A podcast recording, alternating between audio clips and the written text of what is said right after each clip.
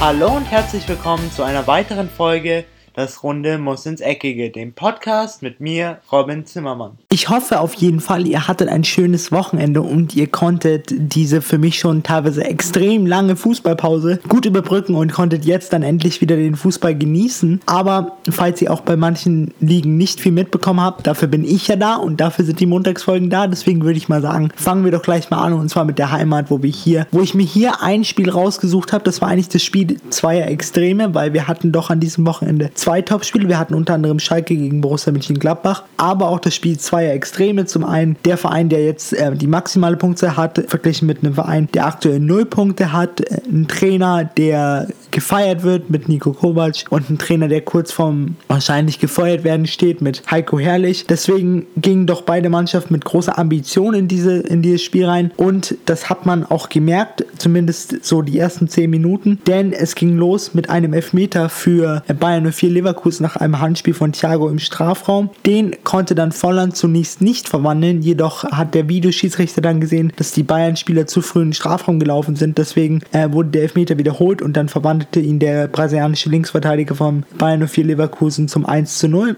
aber danach gab es eigentlich nur noch den FC Bayern und sie belohnten sich dann schon fünf Minuten, spät, äh, fünf Minuten später nach der Führung von Bayern 04 Leverkusen durch den Ausgleich von Corentin zu Liso und in der 19. Minute per Dropkick von Ian Robben zum 2 zu 1. Danach muss ich sagen, trotz des knappen Spielstands hat es Heiko Herrlich nicht geschafft, seine Mannschaft offensiver einzustellen. Er hat sie eher weiter zurückgeschoben. In der Defensive waren sie wirklich sehr überfordert. Insbesondere Jonathan Tarr hat einfach in der ersten Halbzeit eine miserable Halbzeit gespielt. Von daher ging die Führung auf alle Fälle in Ordnung. Jedoch gab es dann noch eine schlimme Szene für den FC Bayern und zwar die Verletzung von Corentin Tolisso, wofür Volland aber auf jeden Fall nichts kann, weil sie sind beide einfach mit dem Knie zusammengestoßen und Volland ist wieder aufgestanden. Leider blieb der Weltmeister liegen und hat jetzt die Diagnose, dass sein Außenband und sein Innenband gerissen sind und er wird mehrere Monate ausfallen. Aber klar, blöd für Corentin Tolisso und blöd für den FC Bayern, aber auf jeden Fall, wenn es einer kompensieren kann, dann ist der FC Bayern. Weiter ging es dann, die zweite Halbzeit war eigentlich extrem mau Beide Mannschaften haben nicht mehr so viel getan. Der FC Bayern hat eigentlich nur noch das Nötige getan, weil Bayern 04 Leverkusen auch, was die Offensive angeht, nicht wirklich gefährlich war. In der 80. Minute gab es dann noch eine leicht unschöne Szene und zwar Karim Bellarabi tritt Rafinha auf die Wade. Der muss ebenfalls runter und Karim Bellarabi fliegt mit Rot vom Platz, nachdem er nur sieben Minuten vorher in der 73. Minute eingewechselt wurde. Und schlussendlich setzt dann noch James Rodriguez per Kopfballtor den Schusspunkt und zwar zum 3 zu 1. Ich muss sagen, es war insbesondere in der zweiten Halbzeit vielleicht vielleicht nicht das schönste Spiel, was man in der Bundesliga je sehen wird, aber der FC Bayern hat das Nötigste gemacht und Bayern 04 Leverkusen war einfach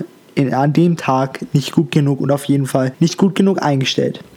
Was die anderen Partien angeht, Borussia Dortmund eröffnet auch diesen Spieltag mit einem 3 zu 1 gegen Eintracht Frankfurt. Der VfL Wolfsburg und Hertha BSC Berlin trennen sich 2 zu 2. Mainz 05 gewinnt 2 zu 1 gegen den FC Augsburg. RB Leipzig ringt Hannover 96 nieder mit 3 zu 2. Der Aussteiger Fortuna Düsseldorf gewinnt etwas überraschend zu Hause mit 2 zu 1. Das andere Topspiel an diesem dritten Spieltag in der Bundesliga zwischen Borussia Mönchengladbach und Schalke 04 endete 2 zu 1. Werder Bremen und der FC Nürnberg trennen sich 1 zu 1 und der Spieltag wurde beendet von SC Freiburg gegen den VfB Stuttgart und dieses Spiel endete 3 zu 3. Die Tabelle, vorne haben wir den FC Bayern mit 9 Punkten aus drei Spielen, klar, 3 mal 3 Punkte. Dahinter haben wir insgesamt 5 Vereine, die aktuell 7 Punkte haben. Die beiden, die wahrscheinlich etwas überraschend sind da vorne, sind äh, der FSV Mainz 05, die noch ungeschlagen sind und auch Hertha BSC ist noch ungeschlagen. Und neben denen haben wir dann noch Borussia Dortmund und VfL Wolfsburg und Borussia Mönchengladbach, die aktuell Zwei Leute mit 0 Punkten sind unter anderem der FC Schalke 04 und Bayern 04 Leverkusen. Beide SC Freiburg und der VfB Stuttgart konnten sich nach dem Spieltag ihren ersten Punkt auf ihr Konto gut schreiben lassen und stehen nur nun auf jeweils Platz 15 und auf Platz 16.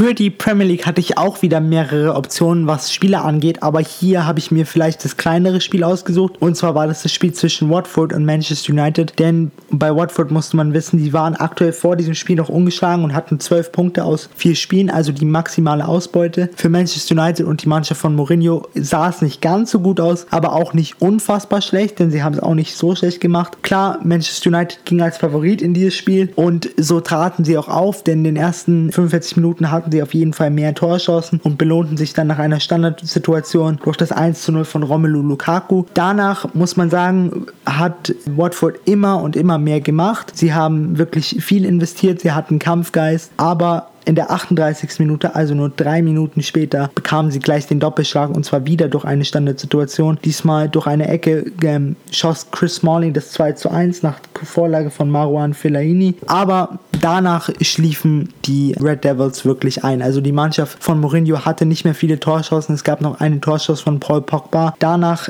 wachte dann, wachten dann die Hornets, also Watford, wieder auf und kamen sogar noch ran durch den Anschlusstreffer von Andre Gray in der 65. Minute und hatten sogar noch in der 90. Minute plus Nachspielzeit eine Riesenchance durch Cabasele, aber hier parierte David de Gea, der spanische National Torhüter Weltklasse und wird auch, glaube ich, meiner Meinung nach dieses Jahr auf jeden Fall verdient. Welttorhüter werden entweder er oder äh, Thibaut Courtois, aber trotzdem beide wirklich sehr, sehr stark und Manchester United kann sich wirklich bei David de Gea für diesen Sieg bedanken. Die Hornets, meiner Meinung nach, stehen jetzt immer noch auf jeden Fall perfekt da, weil als Watford aus vier, aus fünf Spielen zwölf Punkte zu holen, ist auf jeden Fall nicht schlecht. Das ist alles nur ganz nah an den Erwartungen. Also die spielen wirklich absolut über ihrem Niveau und ich glaube immer noch, dass sie so ein kleines Leicester City City in dieser Saison werden könnten. Vielleicht nicht der Meistertitel, weil dafür andere Vereine wie eben Liverpool oder jetzt auch Manchester United, Arsenal und Manchester City einfach zu gut sind. Aber vielleicht so um Platz 6, 7, 5 so herum könnte ich mir gut vorstellen. Die anderen Ergebnisse an diesem Spieltag waren Tottenham Hotspur verliert das Topspiel mit 1 zu 2 gegen Liverpool. Liverpool dahin, bis dahin immer noch ungeschlagen und hat die maximale Punkteausbeute. AFC Bournemouth gewinnt in einem aufregenden Spiel mit 4 zu 2 gegen Leicester City. Chelsea gewinnt 4 zu 1 gegen den Aufsteiger Aufsteiger Cardiff City. Huddersfield Town unterliegt zu Hause mit 0 zu 1 Crystal Palace. Der Meister Manchester City gewinnt 3 zu 0 gegen Fulham. Newcastle verliert zu Hause gegen Arsenal mit 1 zu 2. Wolverhampton Wanderers gewinnen 1 zu 0 gegen Burnley. Und Everton verliert zu Hause 1 zu 3 gegen West Ham United. Heute Abend haben wir dann noch das Spiel Southampton gegen Brighton Hove Albion, was mit Sicherheit ein kampfbetontes Spiel werden wird, aber wahrscheinlich, um euch ein bisschen zu enttäuschen, falls ihr euch das anschauen wollt, kein wirklich hochklassiges Spiel, weil beide Mannschaften nicht dafür bekannt sind, dass sie gerne schönen Fußball spielen. Brighton Hove Albion in letzter Zeit immer mehr, weil sie auch jetzt langsam ihre Offensive wieder in Schwung kriegen, mit Pascal Groß zum Beispiel, der sie da vorne gut antreibt. Aber ich erwarte jetzt nicht das allerhöchste und äh, besten, Bestes, was das Niveau angeht. Also da erwarte ich nicht das beste Spiel. Was hier die Tabelle angeht, auf Platz 1 und 2 haben wir beide Mannschaften, die aktuell noch ungeschlagen sind und noch keinen Punkt liegen haben lassen, und zwar den FC Chelsea und Liverpool. Dahinter haben wir Manchester City und Watford. Auf Platz 5 AFC Bournemouth und 6, 7 und 8 werden von drei Top-Vereinen besetzt, und zwar ist es Tottenham Hotspur, Arsenal und Manchester United. Die aktuell schlechtesten Mannschaften in dieser Saison sind auf Platz 16 West Ham United, dann Cardiff City, Huddersfield Town, Newcastle Newcastle. Und der aktuell letzte mit einem Torverhältnis von 3 zu 10, also minus 7 und gerade mal einem Punkt ist aktuell Burnley, die meiner Meinung nach es auch sehr, sehr schwer haben werden, in dieser Saison, Saison sich zu beweisen, denn es wird doch extrem schwer mit so einem Fußball in der Premier League erfolgreich zu sein, vor allen Dingen, wenn jetzt die anderen Mannschaften einen endlich entschlüsseln konnten. Aber Natürlich, man soll den Tag nicht vor dem Abend loben. Es ist erst der fünfte Spieltag und da kann sich auf jeden Fall noch viel tun und viel passieren. Am Ende sehen wir Burnley noch ganz oben. Wir werden auf jeden Fall sehen.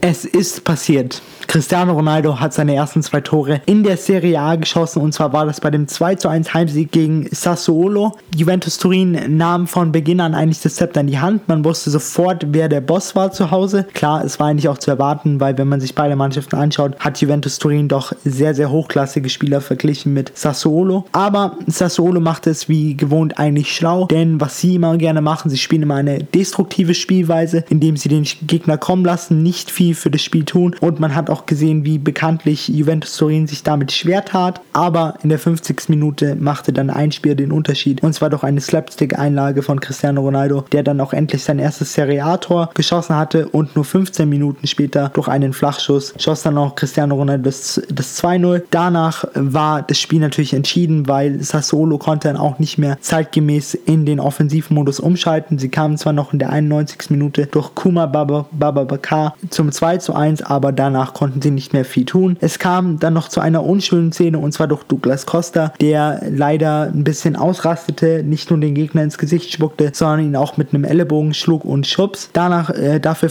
flog er meiner Meinung nach auf jeden Fall zu Recht vom Platz. Die Sperre, auf die lässt sich jetzt warten. Ich gehe mal davon aus, dass es mindestens fünf Spiele werden wird, damit, weil sowas gehört sich einfach meiner Meinung nach nicht auf den Fußballplatz. Man sollte sich insbesondere bei einem sicheren Sieg, ich meine, es war in der 93. Minute und es gab drei Minuten Nachspielzeit, Zeit sollte man sich auf jeden Fall im Griff haben. Aber ich glaube auch, dass Douglas Costa in dem Moment vielleicht nicht ganz Kontrolle über sich selber hatte, aber im Nachhinein das auf jeden Fall reflektiert hat und jetzt verstanden hat, dass man sowas nicht tut. Und ich glaube auch, dass er es nicht mehr tun wird. Die anderen Ergebnisse in der Serie A. Inter Mailand verliert zu Hause 0 zu 1 gegen den FC Parma. Neapel gewinnt das Topspiel gegen den FC Florenz mit 1 zu 0. Florenese Calcio, der Aufsteiger, verliert 0 zu 5 gegen Sampdoria Genua. AS Rom und der AC Civo Verona trennen sich 2 zu 2. CFC Genua und Bologna, hier gewinnt Genua mit 1 zu 0. Udinese Calcio und äh, FC Turin trennen sich 1 zu 1. Ebenfalls trennen sich 1 zu 1 Cagliari und der AC Mailand. Der FC Empoli verliert zu Hause mit 0 zu 1 gegen den Lazio Rom. Und heute Abend haben wir dann noch das Spiel Spy gegen Atalanta Bergamo. Hier möchte ich euch gerne einen Spieler an den Herzen legen von Atalanta Bergamo, der jetzt wirklich schon seit zwei Jahren wirklich einen guten Fußball spielt und Atal Atalanta Bergamo mutmaßlich weiterhilft und ihnen auch in ihren Platzierungen sichtbar auf der Tabelle weiterhilft. Und zwar ist es Alejandro Gomez, der Argentinier. Ein sehr quirliger, ein sehr schneller Spieler, der aber auf jeden Fall trippelstark und abschlussstark ist. Also falls ihr euch mal für einen Spieler in der Serie A interessieren wollt, den vielleicht nicht alle kennen, dann würde ich euch ganz gerne Alejandro Gomez ans Herz legen. Die Tabelle, vorne haben wir nur einen Verein, der aktuell aus vier Spielen zwölf Punkte holen konnte, und zwar ist das Juventus Turin. Dahinter Neapel mit neun Punkten, US Sassuolo mit sieben Punkten und Sampdoria Genua mit sechs Punkten, die allerdings noch ein Spiel weniger haben. Auf den Europa League Plätzen sind der FC Florenz und SPAL ebenfalls noch ein Spiel weniger, beide mit sechs Punkten. Und auf der Europa League Qualifikation haben wir CFC Genua ebenfalls mit sechs Punkten. Die aktuellen Absteiger leider schon mit drei Punkten hinter dem 17. Platz, also dem rettenden Platz. Also hier könnte sich schon lange was langsam was rauskristallisieren, obwohl wir erst am ersten Spieltag sind. Haben wir zum einen den FC Bologna mit einem Punkt, Frosino Calcio mit ebenfalls einem Punkt und das Schlusslicht ist AC Civo Verona auch mit einem Punkt. Aber das Schlimmste ist Frosino Calcio hat ein Torverhältnis von 0 zu 10, also nur 10 Tore, also 10 Tore kassiert und leider noch keins geschossen. In der La Liga war der Meister zum Einsatz und zwar war das Real Sociedad gegen den FC Barcelona, aber der FC Barcelona spielte überhaupt nicht meisterlich, denn in der ersten Halbzeit taten sie sich wirklich unfassbar schwer und waren auch wirklich sehr, sehr schwach. In der 12. Minute ging dann auch noch Real Sociedad in Führung und danach war es noch schwieriger für den FC Barcelona irgendwie in das Spiel zu finden. Sie hatten wirklich ihre großen Schwierigkeiten. Vorne sowohl Messi, Usman Dembele oder Luis Suarez kamen einfach nicht zum Zug. In der 45. Minute reagierte dann auch ähm, der Trainer vom FC Barcelona und wechselte sowohl Nelson Semedo für Coutinho aus und Rafinha für Sergio Busquets. Also man brachte hier mehr Stabilität ins Spiel, mehr Erfahrung und es zahlte sich dann auch aus, denn mit geballter Mithilfe von dem Real Sociedad Keeper Rulli, der einfach teilweise wahllos durch den Strafraum irrte, drehte der FC Barcelona innerhalb von drei Minuten das Spiel durch Luis Suarez nach einer Vorlage von Samuel Umtiti und in der 66. Minute durch Usman Dembele. Allgemein muss man sagen, kann sich der FC Barcelona sehr, sehr glücklich nicht mit diesem Sieg schätzen, denn auch in der zweiten Halbzeit hatten sie große, große Probleme und Real Sociedad hatte auf jeden Fall die besseren Chancen. Sie hätten sogar noch das 2-0 schießen können und ich glaube, dass wenn dieses 2-0 gefallen wäre, wäre das Spiel Game Over gewesen für den FC Barcelona. Jedoch hier wissen wir mal wieder oder bekommen wir mal wieder mit, dass nur eine oder eine klein, ein kleines Momentum reicht für den FC Barcelona, damit sie auch solche Spiele gewinnen können und hier haben sie es mal wieder gezeigt. Allgemein glücklich, glücklich für den FC Barcelona, schade für Real Sociedad, aber man darf sich nicht beschweren, wenn der Keeper nicht wirklich auf Topform ist und etwas wahllos durch den Strafraum irrt. Die anderen Ergebnisse waren am Freitag Este Huesca gegen Rayo Vallecano. Hier verliert Huesca mit 0 zu 1. Athletic Madrid und Este Alba trennen sich 1 zu 1. Valencia und Betis mit 0 zu 0. Athletic Bilbao und Real Madrid mit 1 zu 1. City Leganes unterliegt zu Hause mit 0 zu 1 dem FC Villarreal. Espanyol Barcelona gewinnt 1 zu 0 gegen Udinese Levante mit und Real Valladolid und Deportivo Alaves trennen sich 0 zu 1. Der FC, FC Sevilla verliert dann noch überraschend zu Hause mit 0 zu 2 gegen Getafe. Heute Abend haben wir dann noch das Spiel FC Girona gegen Celta Vigo. Das sollte doch ein sehr offenes Spiel sein, weil beide Mannschaften wirklich gute, gute Leute in ihren Reihen haben. Ich kann nur an einen Spieler erinnern, und zwar ist das Iago Aspas, der rechte Flügel von Celta Vigo, der aber auch gerne mal in den Sturm zieht. Auf jeden Fall ein sehr schneller und ein sehr torgefährlicher Mann. Man nennt ihn nicht umsonst den spanischen Messi, zumindest in Vigo. Mal schauen, ob er das heute auch wieder zeigen kann. Ich gehe mal stark davon aus und wenn beide Mannschaften so auftreten, wie ich es von ihnen erwarte, wird es auf jeden Fall ein schönes und ein ein spannendes Spiel. Vorne haben wir auch hier in dieser Liga nur eine Mannschaft, die bisher ohne Punktverlust geblieben ist. Und zwar ist das der FC Barcelona mit 12 Punkten, dahinter Real Madrid mit 10, Celta Vigo mit 7 und Espanyol Barcelona ebenfalls mit 7. Getafe und Deportivo Alaves besetzen aktuell den Europa League Platz mit beides mal 7 Punkten. Und dahinter haben wir Athletic Bilbao, Atletico Madrid, Betis Sevilla und Udinese Levante mit jeweils 5 Punkten. Jedoch hat Athletic Bilbao ein Spiel weniger. Die Absteiger aktuell wären Rayo Vallecano, die aber ein Spiel weniger haben mit 3 Punkten. Real Valladolid mit 2 Punkten und das absolute Schlusslicht mit einem Torverhältnis von minus 5 heißt 4 geschossen und 9 kassiert ist CD Leganes.